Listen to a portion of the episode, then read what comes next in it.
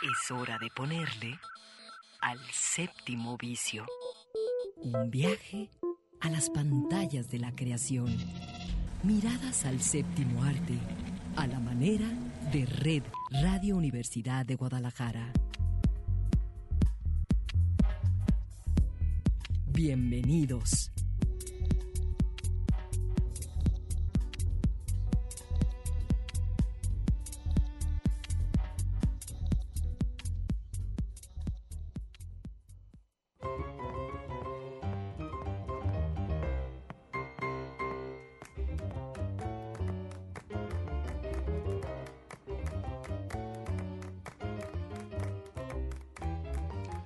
Son las 3 de la tarde y los saludamos para comenzar el séptimo vicio.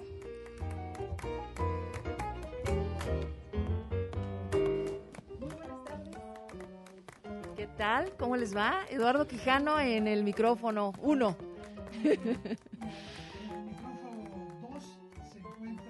Tenemos ahí, ahora sí ya estamos eh, bien preparados, Claudia, porque nos cruzamos, ahora sí que nos eh, cambiaron los, los micrófonos, claro, en el micrófono número 2, Claudia Caballero. ¿Cómo estás, Claudia? Muy bien, Eduardo, ¿y tú? Y tú nos traes muy buenas noticias porque eh, yo digo que hay un montón de buenas noticias para Jalisco, para el cine y en general para la industria cinematográfica, pero a mí me gustaría que tú nos plantearas eh, brevemente qué fue lo que ocurrió esta semana de un proyecto largamente trabajado en nuestro estado y que parece que encuentra ya el principio. Sí, Eduardo, en efecto, creo que para muchos eh, y muchas de las que nos estén escuchando sabrán, porque lo vieron en las noticias, que en Ciudad Creativa Digital, en el corazón de la ciudad, ahí en el centro de nuestra querida Guadalajara, pues se llevó a cabo la inauguración del Distrito Creativo el pasado lunes 15 de febrero. Eh, este distrito creativo en Guadalajara, que está en, precisamente en, este lugar de Ciudad Creativa Digital, reúne eh, pues el talento, la creatividad, la tecnología de empresas locales, nacionales y extranjeras, y también de universidades y de organismos públicos, como es el caso de la Plataforma Abierta de Innovación, por ejemplo, que está ahí en la Torre C Ahorita hay dos torres y un edificio que precisamente conformaron como el escenario el pasado lunes en el que se reunieron autoridades. Estuvo el gobernador de Jalisco y estuvo el alcalde de Guadalajara y estuvieron al frente pues estas eh, personalidades que están haciendo gestión justo para que estas eh, empresas prosperen, puedan tener un lugar, pero sobre todo pues para que realmente puedan ser el, el lugar de trabajo de muchísima gente, mujeres y hombres que están en, en, esta industria creativa de los videojuegos o de la animación o de la publicidad, de la producción audiovisual. Em, que a fin de cuentas, bueno, ya vienen trabajando desde hace muchos años y algunos talentosísimos, bueno, pues con, con producciones que ya eh, hasta reconocidas en el extranjero son y lo que se trata obviamente es de que tengamos también ahí eh, la posibilidad todos y todas de tener un acercamiento además a un crecimiento que es lo que se está buscando en, en esta zona. Es todo un tema porque pues ha sido largamente criticado también el proyecto de Ciudad Creativa Digital en otros tiempos, pero en esta, em, digamos que Em, e, en estos años y, en, y, en, y, en, este gobierno en particular, pues se ha, se ha dado un impulso realmente importante para poder cumplir lo que en otros años era una expectativa. Y ahorita, pues en efecto, hay empresas que están trabajando y hay gente que va a poder tener trabajo y desarrollar su talento ahí también para las industrias creativas. Y prometemos que aquí en el séptimo vicio vamos a estar continuamente dando los avances de todo esto que permite, sobre todo, Claudia, tú me lo comentaste cuando me informabas de esta situación. Eh, la posibilidad de que toda la creatividad, que todo el talento que existe en Guadalajara sí, pero en todo el estado tenga, digamos, vías en las cuales espacios, eh, herramientas también por supuesto, otro tipo de situaciones. Sí, ¿sabes qué es lo que sí me parece que es como un denominador de todas estas empresas e incluso de las personas o proyectos que se están trabajando, que están trabajando ahí? La innovación. Sí, por eso, creatividad para el siglo XXI. Impresionante, o sea, digamos que quienes siguieron en el momento en vivo ese tour que dio eh, el gobernador por las, los espacios, pues pasaron de la robótica al 3D, pasaron, por supuesto, a la realidad virtual, a, los espacios que van a albergar ese desarrollo de talento, ¿no? Entonces, bueno, a, mí sí me entusiasma muchísimo. Magnífico, pues ahora vámonos a otra muy buena noticia.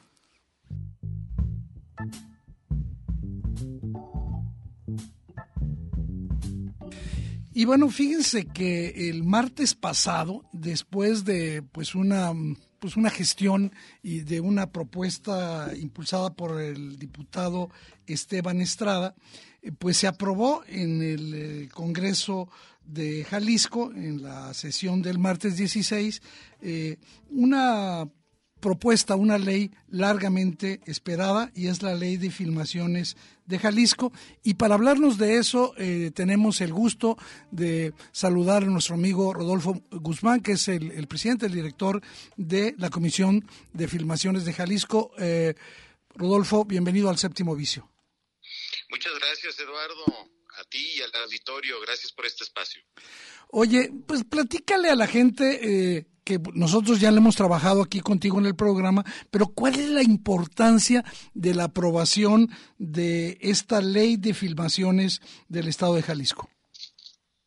Mira, Eduardo, estamos muy muy contentos porque fue una búsqueda de, años y ahora sí se conjuntaron las voluntades eh, políticas del gobierno, de las instituciones, de la iniciativa privada, de nuestra industria cada vez más creciente y sólida aquí en Jalisco.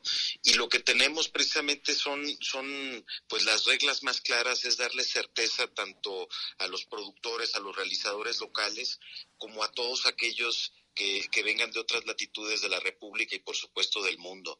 Es, es darle certeza para poder filmar, eh, sobre todo también agilizar los trámites para permisos de locaciones, es hablar sobre los diferentes estímulos, eh, sobre las iniciativas que tenemos, ¿no?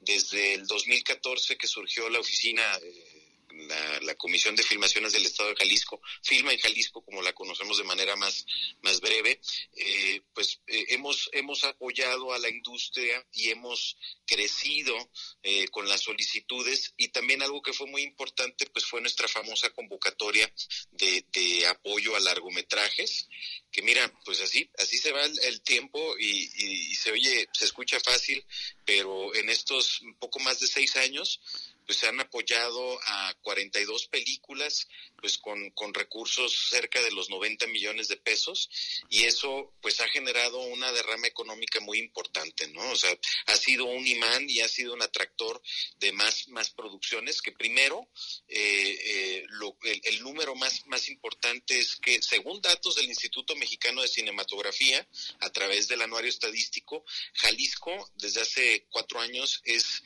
la segunda entidad que más produce eh, cine en, en, este estado de la República, ¿no? Entonces, eh, eso implica el 12% y simplemente eh, lo que implica desde 2014 que arrancamos con esta oficina hasta la fecha, estamos hablando de más de 700 millones de pesos de derrama económica.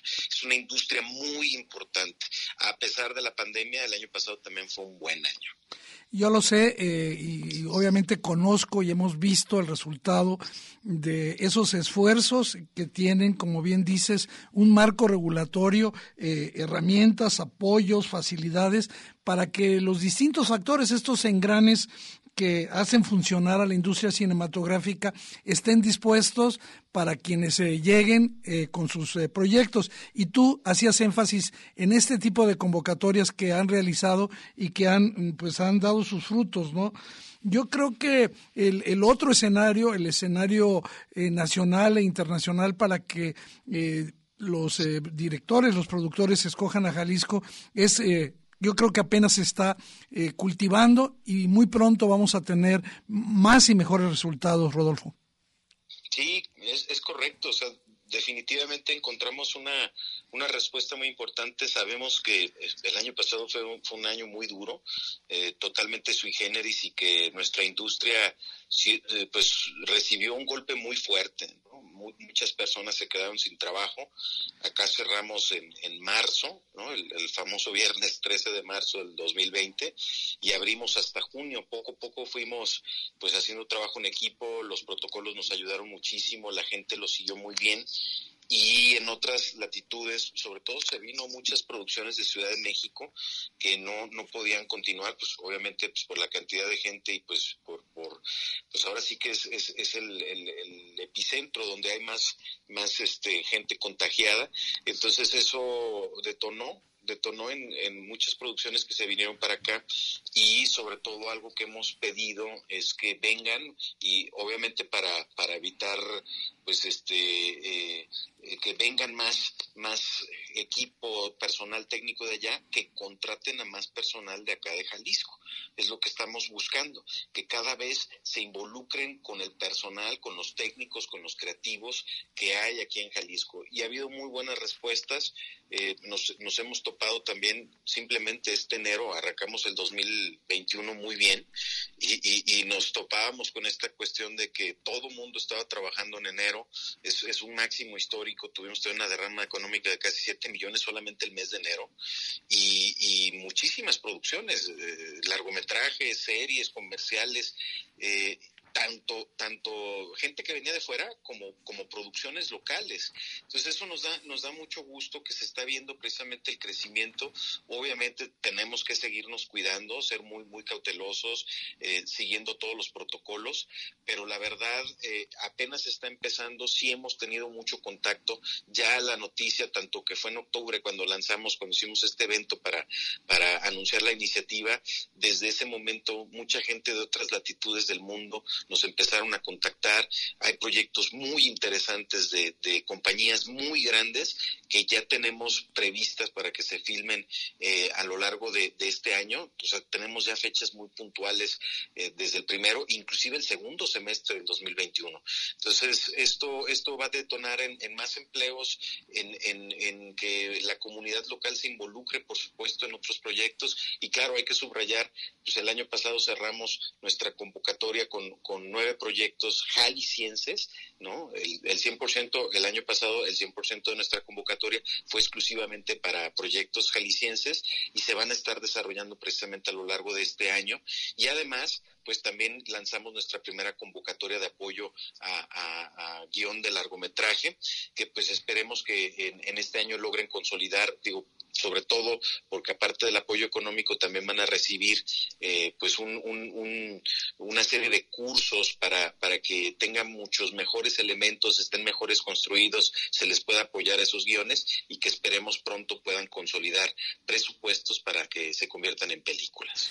Pues eh, Rodolfo Guzmán, eh, sé que a través de Film en Jalisco, de la Comisión de Filmaciones, de tu trabajo y de otros muchos, se está no solo recibiendo estos beneficios económicos que bien planteas para nuestro Estado, para, digamos, la planta laboral, sino fortaleciendo una industria clave, fortaleciendo el desarrollo de talento, de infraestructura, de herramientas eh, técnicas que, por supuesto, contamos con ellas. Y pues yo te agradezco el que hayas estado para, pues, eh, darnos a la distancia un abrazo por esta gran noticia de que ha sido aprobada la ley de filmaciones de Jalisco. Así es, Eduardo. Estamos para festejar y, por supuesto, para seguir trabajando por el bien de nuestra comunidad. Y les recordamos nuestras redes sociales para que estén enterados y puedan tener acceso precisamente a esta, esta ley. Eh, eh, pueden fácil eh, entrar a nuestra página de internet que es www.filmenjalisco.com y también eh, Filma en Jalisco en Facebook, Twitter e Instagram. Ahí estamos para, para servirles y ahí tienen todos los datos de contacto para cualquier necesidad también de nuestra industria. Me dio mucho gusto saludarte, Rodolfo, y de, y de no... un fuerte abrazo. Enhorabuena. Bueno, pues Claudia, este, puras buenas noticias, ¿eh? Y nosotros eh, rápidamente vámonos a algo más.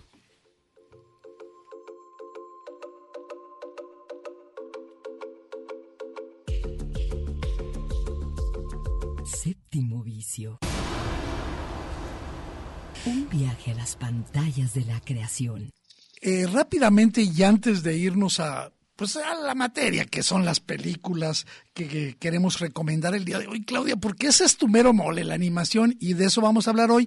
Yo solamente decirles que eh, se llegó, se llevó a la pues a una iniciativa eh, del senador del partido Morena, eh, Ricardo Monreal, presentó el pasado, también martes 16 de febrero, una nueva iniciativa de ley federal de cinematografía y audiovisual. De esa vamos a estar platicando eh, posteriormente. Yo solamente quiero decir que hay eh, capítulos muy importantes, Claudia, como por ejemplo el que haya una participación más equitativa, una exhibición mucho más justa para el cine mexicano, el que se, eh, vaya a regular eso de que tengamos el 90% de las salas con una sola película, los grandes blockbusters de los estudios estadounidenses que acaparan todas las salas, eso se va a acabar. por supuesto, también va a haber una nueva regulación para el doblaje, para que haya, eh, digamos, una situación pareja y el espectador pueda tener opción a ver tanto la versión original de la película como versiones dobladas, eh, que en las plataformas de streaming haya un porcentaje mucho más grande de películas mexicanas de opciones, porque sí, tenemos ahora más opciones en plataformas, las que aquí comentamos cada semana, pero resulta que la participación de las producciones mexicanas es menor y bueno, ¿qué, ¿qué es lo que sigue? Fíjate que una muy buena amiga mía, que es la presidenta de la Academia Mexicana de Artes y Ciencias Cinematográficas, Mónica Lozano, ya me prometió de que pronto, sea la próxima semana o dentro de 15 días, vamos a estar platicando a detalle con ella aquí en el séptimo vicio de eso, pero no queríamos irnos nosotros sin eh, platicarlo. ¿Qué te parece? Esto está buenísimo para que entonces no se vayan a perder ninguno de los próximos sábados aquí en el séptimo vicio y que, bueno, seguramente habrá con todo esto mucha carnita y mucho que platicar.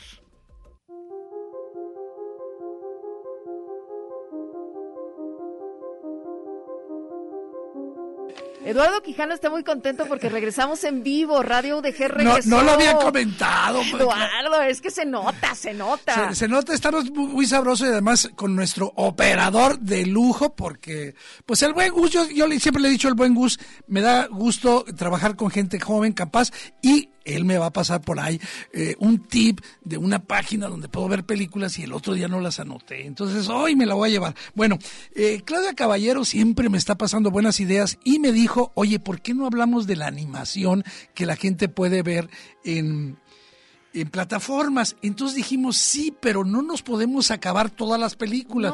Pues y, y, hoy vamos a dar una pequeña probadita de películas que pueden ver en streaming. Y justamente ese fondo de, que nos puso Gus es de una de las grandes películas de animación de los últimos tiempos.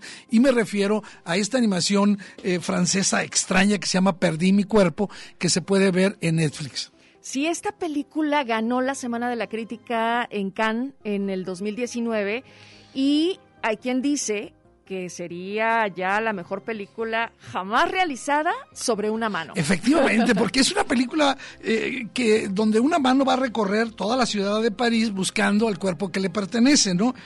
Eh, esta travesía va a estar, digamos, salpicada de recuerdos de infancia y de los últimos momentos que estuvo pegada al brazo donde proviene, ¿no?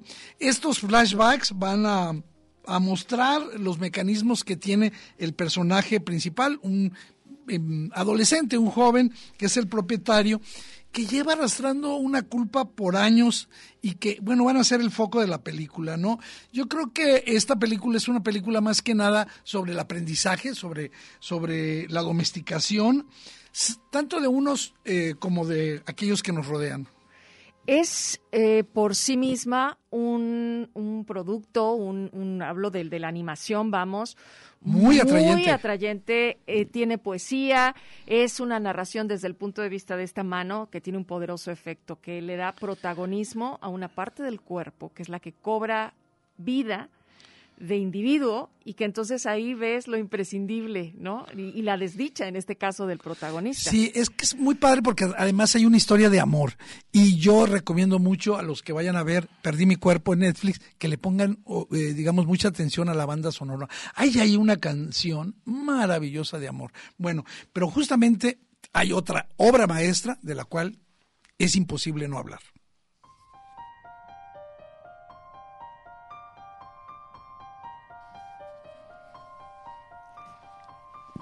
Nos referimos a el viaje de Chihiro.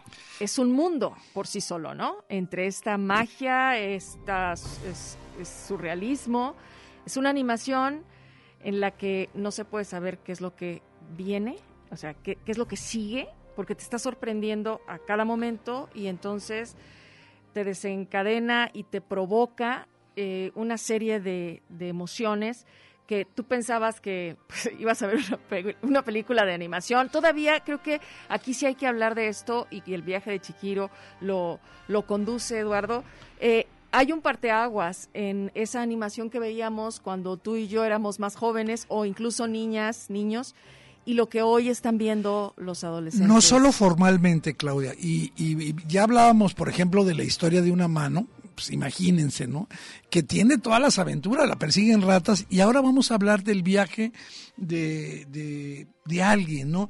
Es para muchos eh, el viaje de Chihiro la obra maestra del el gran artista eh, japonés Hayao Miyazaki. Y hay que decir que aunque no se necesita conocimiento de la cultura japonesa, sí está basada en los mitos y tradiciones típicamente eh, japonesas, en sus leyendas, en sus fantasmas.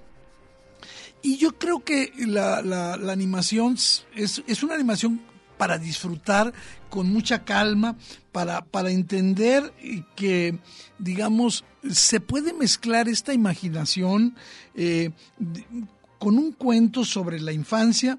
Y yo digo que también es una fábula que incluye muchísimos personajes, ¿no? Tú recordarás a esa bruja, ¿no? Que es inolvidable, eh, es esa cantidad de criaturas fantásticas que nos va a enlazar con un artista preocupado en este caso de Miyazaki, con el futuro de la humanidad. Aquí se muestra de una manera, como decías, mm, bastante surrealista y hay que decir que esta imaginación no, no tiene límites. Simplemente yo digo, hay que dejarse llevar por el viaje. Te recuerda además esa inocencia, esta ingenuidad, esta dulzura de la infancia, Eduardo, ¿no? O sea, yo creo que eso lo retrata también muy bien en contraste con todo esto que es sorprendente e incluso, pues, eh, por momentos eh, muy, no sé, es, es, eh, es, te mueve y te provoca. O sea, yo recuerdo la primera vez que lo vi, me incomodó, no me gustaba lo que estaba yo viendo, ¿no? Sobre todo, fíjate que hay cosas, por ejemplo, la avaricia de los padres que comen como cerdos, ¿no? Este, la forma de la bruja narigona, este, cómo va a crear un bebé, una especie de burla a los padres contemporáneos por la forma en que educan a sus hijos, el miedo de comprometerse ante una situación opresiva, que le pasa a muchos de los personajes cuando Chihiro necesita ayuda y estas maneras que tiene él de revelarse. Por supuesto, está el tema de la amistad, del amor adolescente y muchos otros en esta que no me queda duda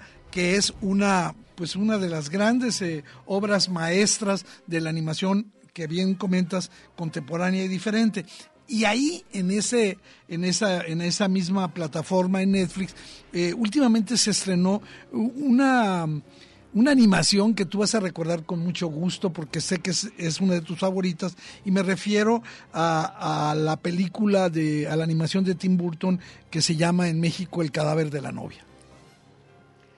12 años después de ese gran éxito, porque estoy seguro que ahorita que pensaron eh, Tim Burton animación, inmediatamente se fueron al extraño mundo de Jack. Sí, que, que es eh, la, película tiene por título la animación La noche eh, antes de Navidad eh, y que fue un gran éxito. Después de 12 años, como comentas, este Burton la hizo. Hay una anécdota que dice que la película él la, la realizó porque su supervisor de storyboards, John Raff, este, le contó una leyenda judía en la que un hombre por equivocación se casaba con una mujer de otro mundo. Este, este supervisor, John Ranth, desgraciadamente murió antes del estreno de la película y está dedicada a él. Si, si, ven, si ven el cadáver de la novia, ¿de qué va? Pues sí es una película para niños, se puede ver tranquilamente, porque eh, eh, aunque tiene momentos un poco angustiosos,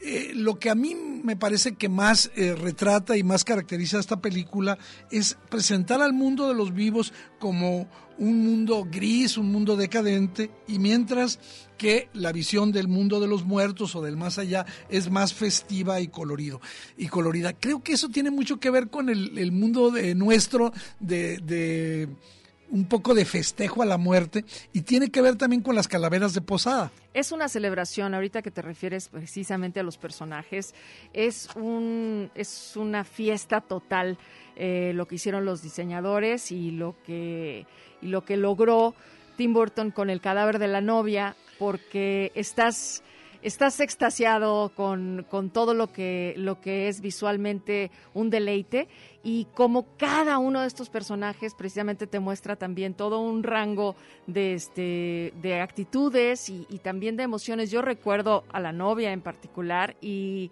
y todo aquel aquella dulzura, aquella nostalgia también de la espera que ella tiene. Por momentos es muy triste. Sí, porque es la historia de, de una novia, no de una venganza, sino una espera, como dices. No es una historia de malicia, sino de bondad, de dulzura. Y eh, ella no está esperando esta novia con rabia, sino con ansia, ni, con ansia ni con maldad, sino con paciencia y anhelante. Es una, es una historia muy bonita, el cadáver de la novia, y como es la técnica que se llama stop motion, digamos, de muñequitos. es precioso, eso es, maravilloso los, los personajes. Bueno, ahí está, pero vámonos a algo mucho más moderno y, y también igual de bueno.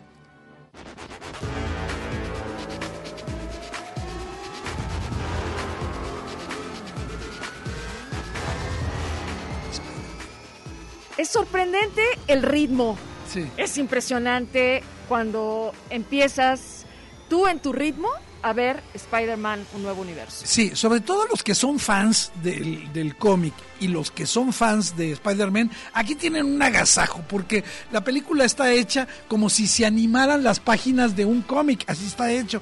Y es alucinante, ¿eh? Realmente yo en algún momento llegué a decir que era una de las mejores animaciones de lo que va del siglo, porque... Eh, digamos, la calidad de los detalles que están en esta animación este, es verdaderamente espectacular.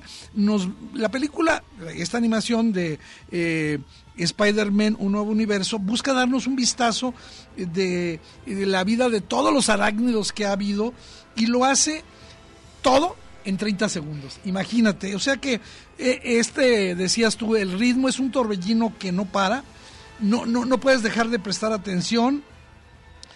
Y eh, creo que el viaje, este viaje a un nuevo universo de Spider-Man vale la pena.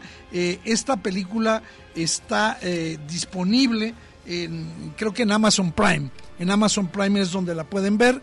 Y, y yo digo que este, eh, la podemos llenar de elogios. Lo importante es que eh, ahora que ya está disponible, la podamos ver. Y justamente yo quisiera hablar de otra película porque esa otra película tiene también algo de ironía.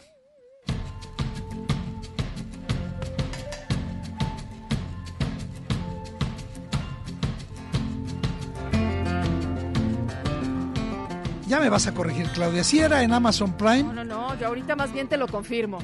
Y fíjate que eh, en Amazon Prime sí está una película de animación que a mí me gusta muchísimo. Es de uno de los directores de los cuales también vamos a hablar hoy, de Wes Anderson. Está basado en un cuento de Roald Dahl y es el fantástico Mr. Fox, ¿no?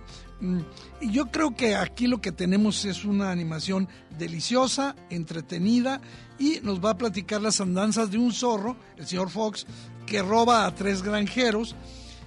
Obviamente un día se cansan de él y deciden matarlo, lo que le va a traer broncas al, señor Fox y a su familia.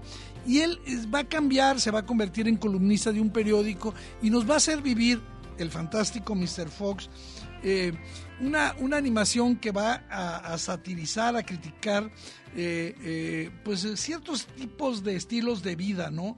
Este, yo creo que técnicamente el mm, fantástico Mr. Fox es eh, de gran calidad, es, es elegante y, una estupendísima también selección musical que tiene. A mí es una de las animaciones que más me ha divertido. La, la sátira que hace Mr. Fox es increíble. Sí, nuevamente vamos a ese deleite visual, Eduardo. Yo me habría vuelto loca de niña o de joven haber visto esto. Como me vuelvo loca hoy, que soy un adulto, viendo este tipo de películas, porque, bueno, te quieres comer a los personajes, quieres realmente meterte a la pantalla, es una animación, cabe el, adjetivo deliciosa. Deliciosa, deliciosa y los Muy entretenida técnicamente y la calidad que tiene para lograr esto los artistas, eh, los directores con ese trabajo de cámara que hacen, este fantástico señor Zorro. Eh, es divertido y obviamente, bueno, sabemos que, que a, los, a los adultos que además reconocen las voces de George Clooney o de Meryl Streep, es bueno que la vean en esta versión porque se puede escoger la versión original y vemos las voces del señor y la señora este, Fox que están, como comentas, eh, interpretadas por George Clooney y Meryl Streep.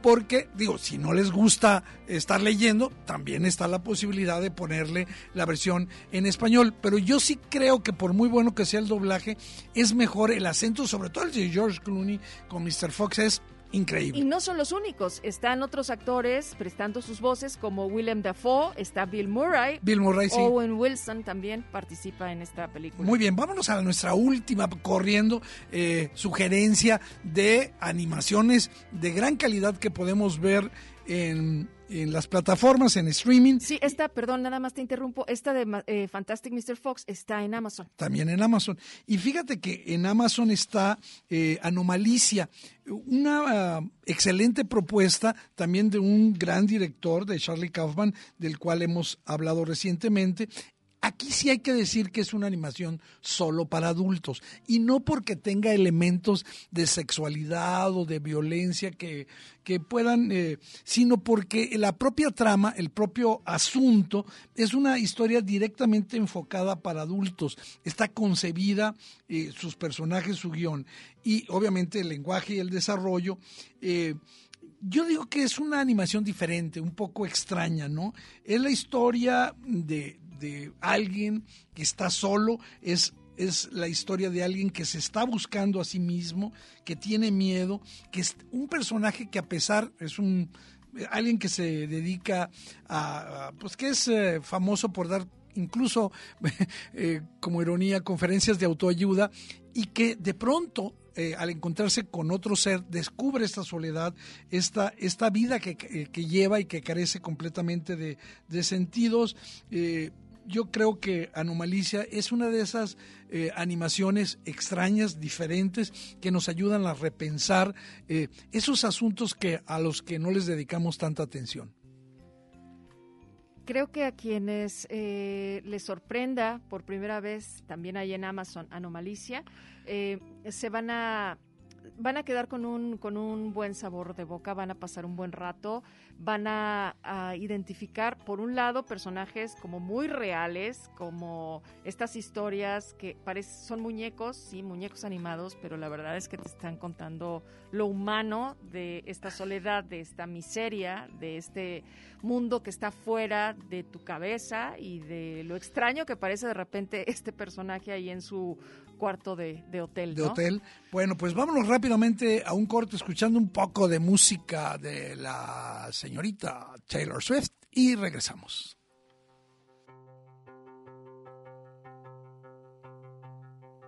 When the dinner is cold and the chatter gets old, you ask for the tab. Oh, that moment again, he's insisting that friends look at each other like that. When the words of a sister come back in whispers that prove she was not. In fact, what she seemed, not a twin from your dreams, she's a crook who was caught. That old familiar body ache, the snaps from the same little breaks in your soul. You know. El séptimo vicio. Nuestro alfabeto de imágenes para entender el cine. Regresamos.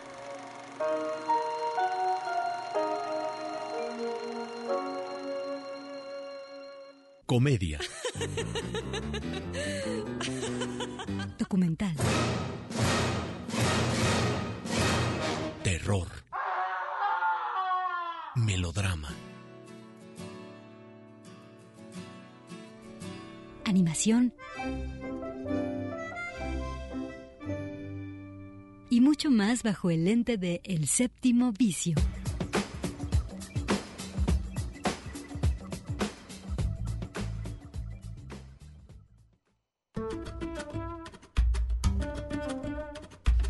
Regresamos al séptimo vicio y bueno, seguimos con eh, estas propuestas que encontramos por ahí. Fíjate, Claudia, que hoy se celebra en todo el mundo eh, justamente el Día Mundial de la Justicia Social para eh, enfatizar esta necesidad que tenemos todos los seres humanos, las comunidades, de que se acaben las injusticias, de que haya mayores equilibrios en la gestión de los problemas. Y se nos ocurrió Mm, recordar que hace unos días se detuvo, bueno, ya semana, eh, se detuvo aquel tristemente célebre eh, eh, gobernador de Puebla, Mario Marín, por un caso, el caso de Lidia Cacho. Y entonces recordamos que se tardaron 14 años en hacerle justicia a Lidia Cacho, que lo denunció en el 2007 a través de un documento que se llevó al cine y que se llama Los demonios del Edén.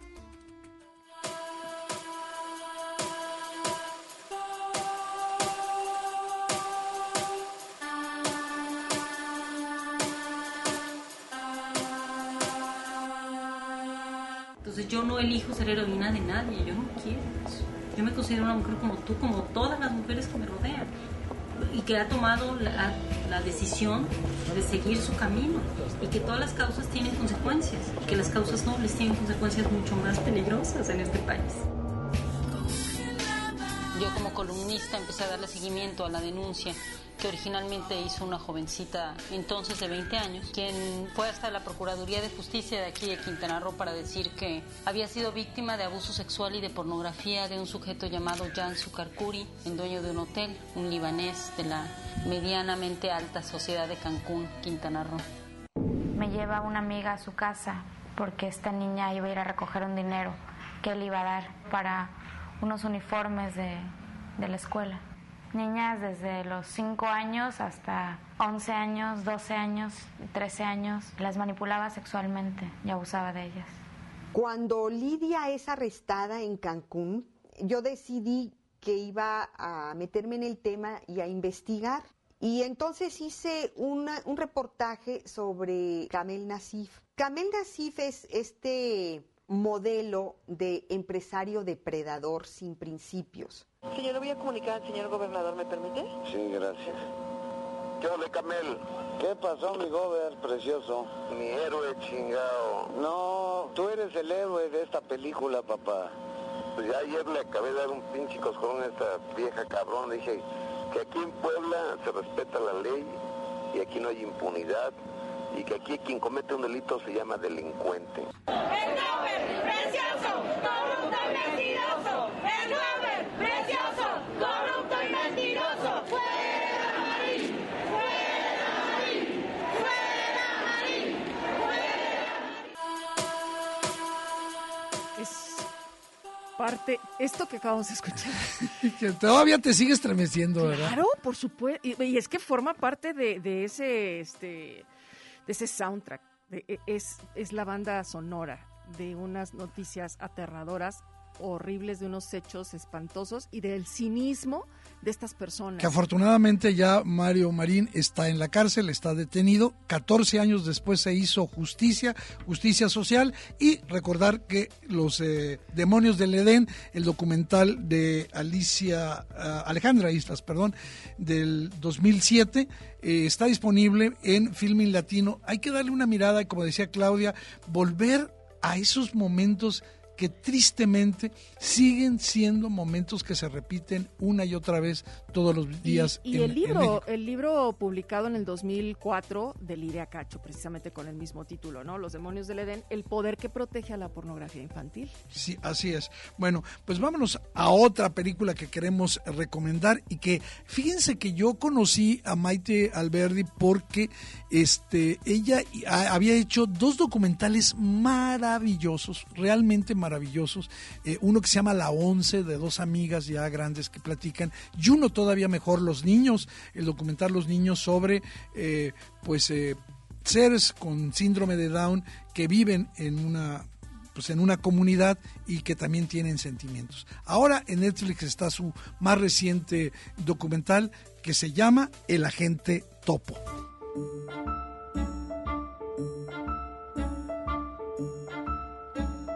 Sí, el agente topo parte de un interés un poco bizarro, que yo quería hacer un film noir documental, porque sentía que el- las películas de detective eran terreno de la ficción. Empecé a investigar todas las agencias de investigaciones que había en Chile, de ex policías jubilados que ponían sus propias agencias, hasta que encontré a uno, que es el protagonista de la película, que me dejó trabajar con él un tiempo, fui su asistente y ahí vi muchos casos de agentes infiltrados, padres que querían seguir a sus hijos, profesores universitarios que se infiltraban para ver plagios, aseguradoras y apareció el caso de los asilos de ancianos, que es un señor de 85 que tiene que usar tecnología de punta y no sabe usar ni siquiera el teléfono móvil, que nunca ha trabajado como detective. Tú a contar de hoy día vas a ser un agente topo, un espía. Desde este absurdo, gracioso, ridículo, inverosímil también. O sea, yo creo que la gente se pregunta como, ¿es verdad? Porque es como muy insólito, pero la realidad es insólita. Y, y desde ese absurdo y desde de ese contraste nos vamos a una temática más emotiva y profunda con la cual quizás no engancharíamos si partiéramos directamente desde esa rudeza. Sergio es muy encantador el protagonista y fue un regalo porque él llegó desde un aviso que encontró en el diario donde el detective y era un señor recién viudo que estaba buscando algo en la vida como para pasar su duelo. Se encuentra con este trabajo que lo obsesionó A las 18 horas estuve vigilando para que le dieran el remedio y no se lo dieron. Alguien que a sus 85 años está abierto a la experiencia y a conocer otros y abrirse a otros círculos. O sea, es una persona encantadora desde su apertura. Y eso para mí fue sorprendente desde el primer día. O sea, yo lo vi y fue un flachazo. Sí, y es un tema que he venido trabajando hace años, cómo generar vínculos con las personas que están aisladas socialmente. Cómo establecemos esos puentes donde todos participemos y podamos colaborar en algo. Pues Claudia, quiero recomendarte porque sé que no la has visto, eh, El Agente Topo, este documental que parece que parte de una historia en extremo bizarra, absurda, pero que es fascinante, deliciosa, momentos de gran ternura eh, de estos eh, pues ancianos que viven en un asilo y que tienen por ahí un espía. Lo tengo, la tengo en mi lista, Eduardo, como tengo la película de Netflix, Noticias del Gran Mundo, que estoy segura que tú sí ya la viste. Ya la vi, claro.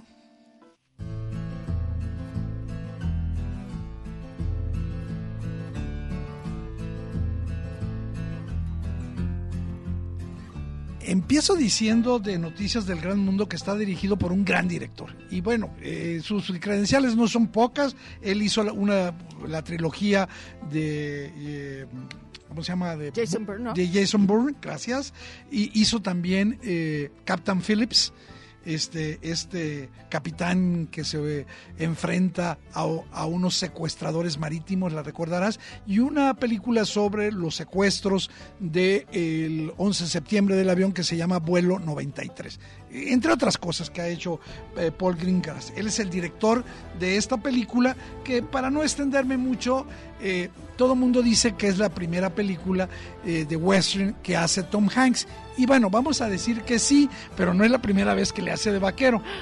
Ay, ¿A poco, ¿A poco estás tomando en cuenta el vaquero que hizo en Toy Story? En Toy Story, claro, porque es la voz de Woody. Bueno, eh, la película es una película obviamente de entretenimiento, eh, es un western y nos va a situar en 1870, donde un hombre se dedica a leer las noticias, tiene un espectáculo en el cual le lee a la gente que pues eh, no sabe leer y tampoco escribir, este, le lee las noticias de los diarios, pero se encuentra con una niña una niña que eh, sus padres fueron asesinados y es secuestrada por una por una tribu, la tribu eh, Kiowa, y este eh, pues eh, la crecen, la crían ellos, y ella no habla, no habla más que un poquito de alemán, ya estoy dando algún spoiler por ahí, y, y eh, Kiowa. Oye, Eduardo, yo escuché que la niña, precisamente que salía en esta película, estaba maravillosa. La actriz, eh, su nombre es Elena Sengel.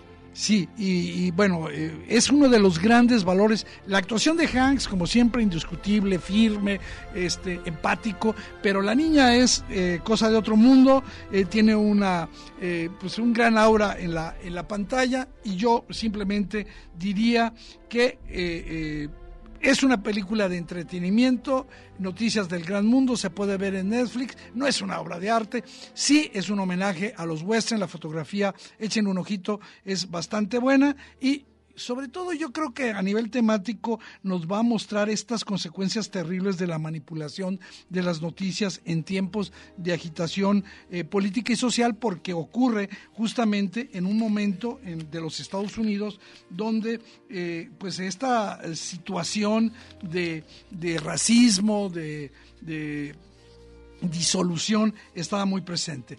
Pero también nosotros tenemos otros eh, estrenos que vale la pena que eh, comentar. Esta sí es una obra maestra. Claro que sí.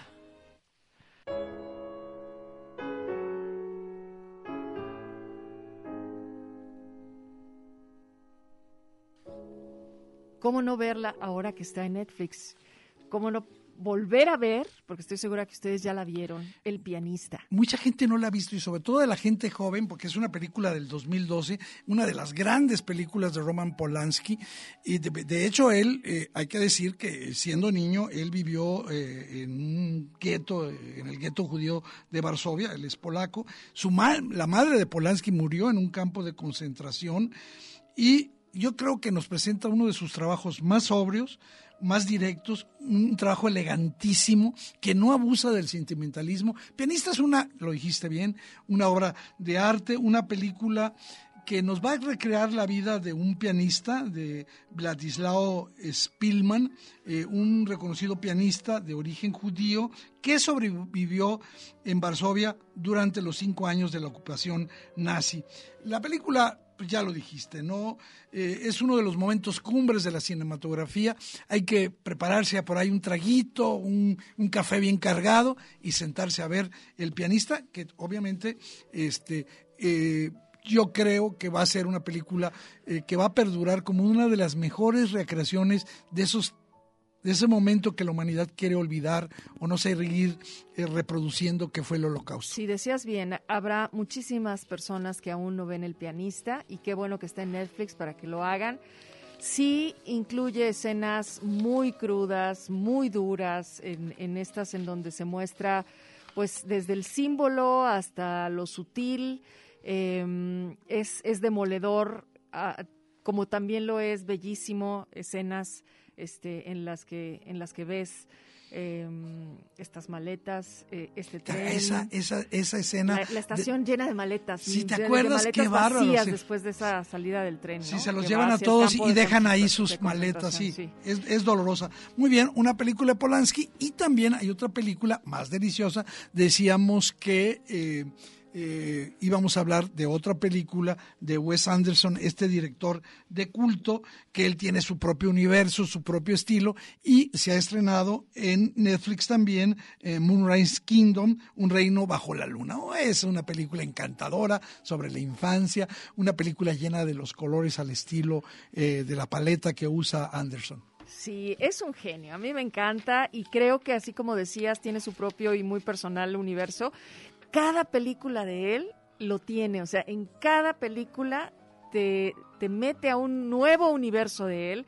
Y este, el de Moonrise Kingdom, eh, es brillante. A mí me gusta que la frescura de la película proviene de que la estamos viendo a través de los ojos de los dos niños, estos dos enamorados infantiles de 12 años, Sam y Susie.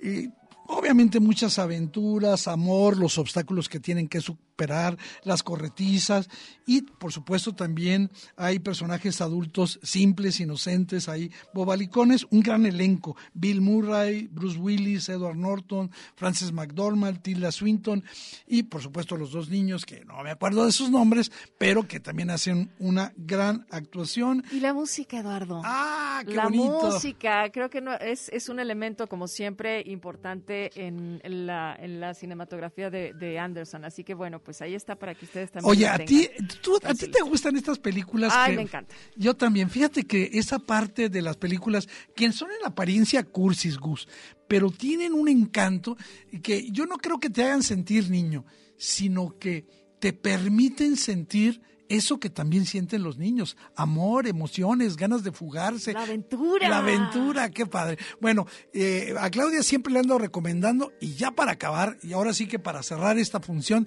te quiero recomendar una de las grandes películas de los últimos años, una película latinoamericana que está, ya se estrenó esta semana en Netflix, y me refiero justamente a Pájaros de Verano.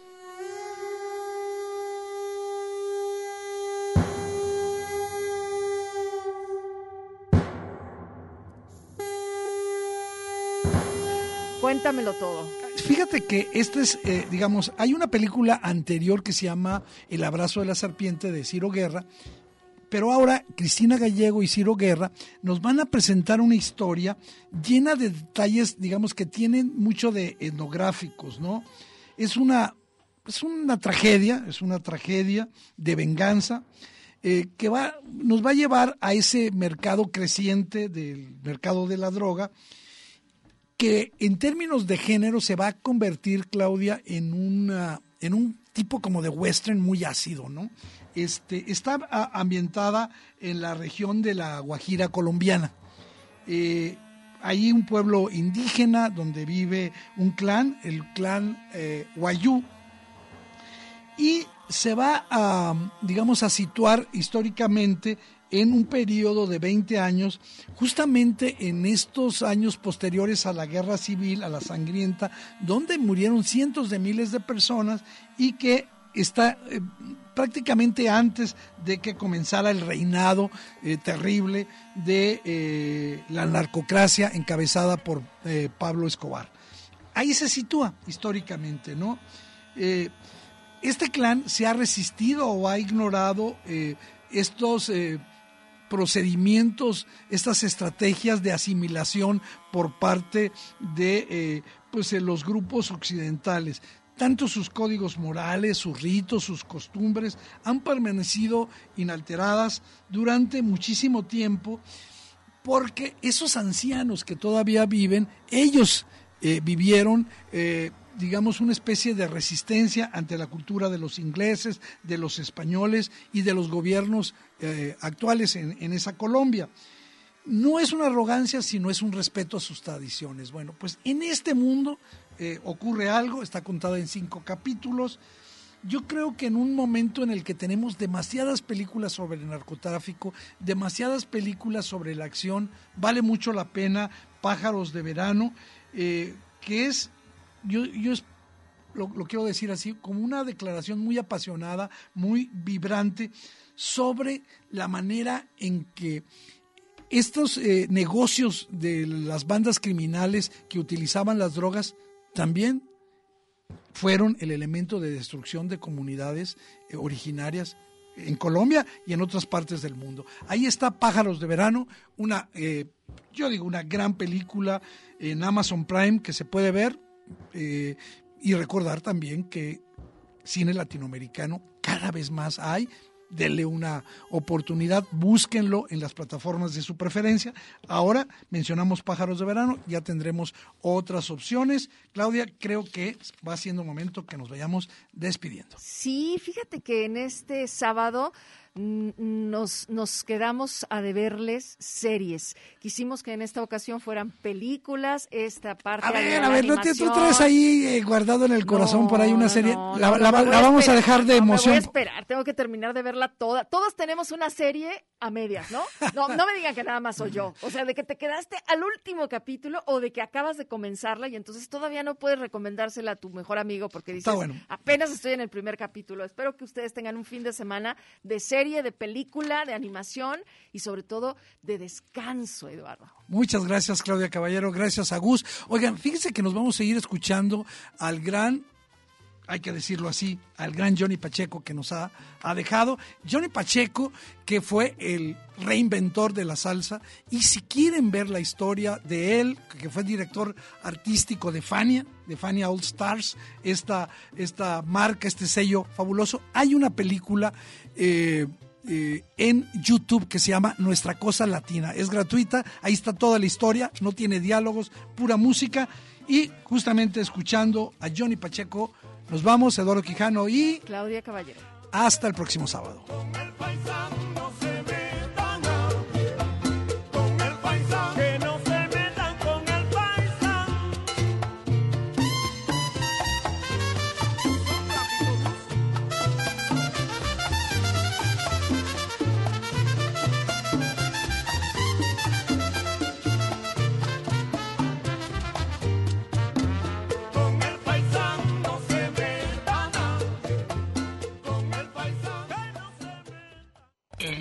El séptimo vicio.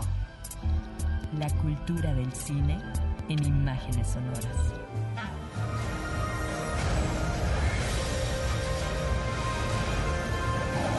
Miradas al séptimo arte, a la manera de Red Radio Universidad de Guadalajara. Escúchanos todos los sábados desde las 3 de la tarde. Hasta la próxima.